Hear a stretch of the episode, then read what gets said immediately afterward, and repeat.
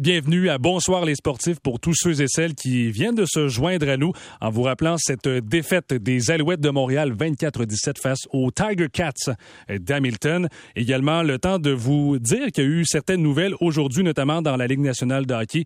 Euh, l'attaquant québécois Mathieu Joseph apparaît fait un contrat de 4 ans avec les sénateurs d'Ottawa. Ça va lui rapporter 2,9 millions de dollars euh, par année. Et euh, aussi pour euh, tous ceux et celles qui suivent les activités de la Formule 1, il y a eu quand même une nouvelle importante aujourd'hui. Le quadruple champion du monde de Formule 1, Sébastien Vettel, a annoncé qu'il allait prendre sa retraite de la compétition à l'issue de la présente saison pour passer un peu plus de temps euh, avec sa famille, lui qui est âgé de 35 ans. Donc, c'est euh, d'ailleurs dans les principales nouvelles qui ont retenu l'attention euh, aujourd'hui.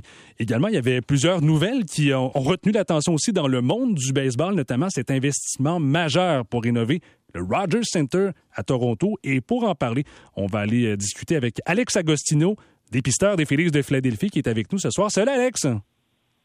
Salut Kevin! Ça va bien Alex?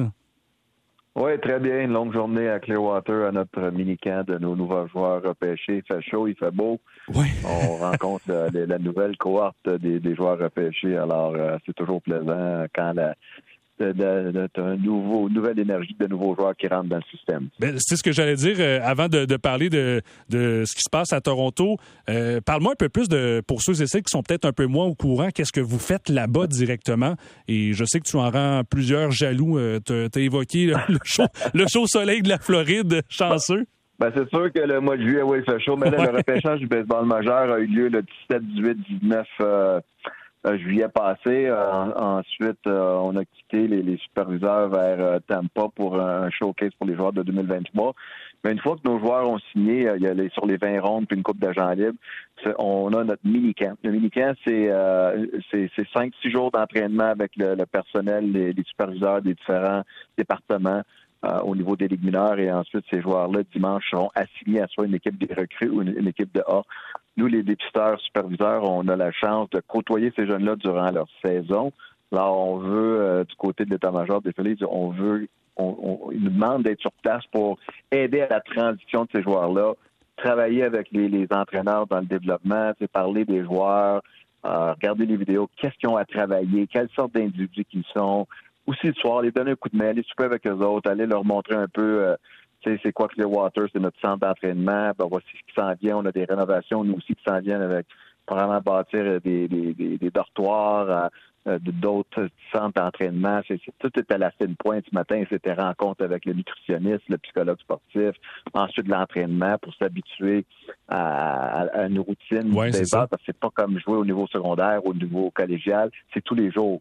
Et euh, c'est vraiment sont dans le bain. Puis ces kids-là, la semaine prochaine, ont hâte de, vraiment amorcer leur carrière dans, dans des parties avec des partisans dans les estrades. Alors, euh, pour nous, ça donne une chance d'aider à cette transition-là puis d'être alentour de ces joueurs-là là, au, début de leur carrière, c'est vraiment plaisant. Puis je sais que tu en as jasé abondamment avec, avec Mario Langlois dans la dernière année, même dans les dernières années du Citizen Bank Park, le domicile des, des Phillies de, Philadelphie. Mais je veux qu'on revienne à la nouvelle euh, qui, euh, qui a été euh, annoncée aujourd'hui des investissements majeurs pour rénover le Rogers Center. On parle de 300 mhm. millions de dollars. C'est le président des, des Blue Mark Shapiro, qui a dévoilé ce projet-là.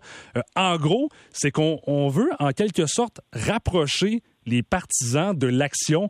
On, veut rendre le tout plus agréable et euh, je sais qu'il y en a beaucoup d'entre vous qui euh, sont allés du côté de Toronto cet été ou vont y être.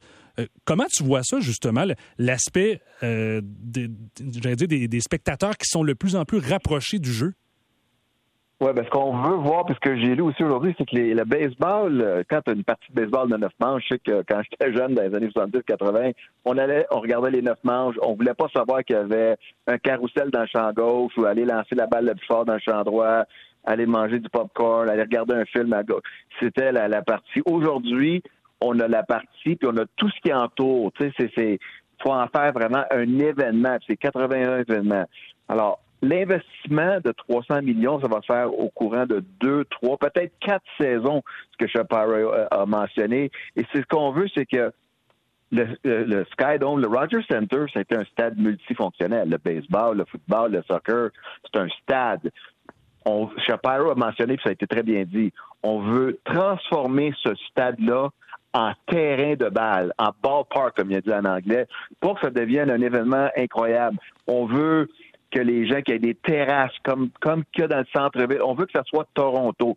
Des terrasses qu'on a sur les rooftops à Toronto d'un côté, des côtés familiales. Enlever des sièges indésirables. Il y a des sièges qui regardent pas vers le monticule, qui regardent pas vers le frappeur. ça n'a pas été fait juste pour le baseball. Ces sièges-là seront enlevés. On a, je pense qu'on a, on peut mettre 46 000 personnes présentement au Rogers Center, on va être aux alentours de 40 000, mais il va y avoir des espaces où tu peux être, tu vas être comme un bar, un patio. De l'autre côté, des, tables à pique-nique pour les familles.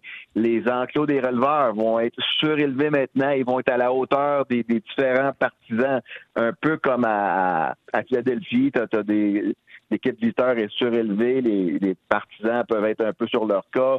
Tu es, dans l'action.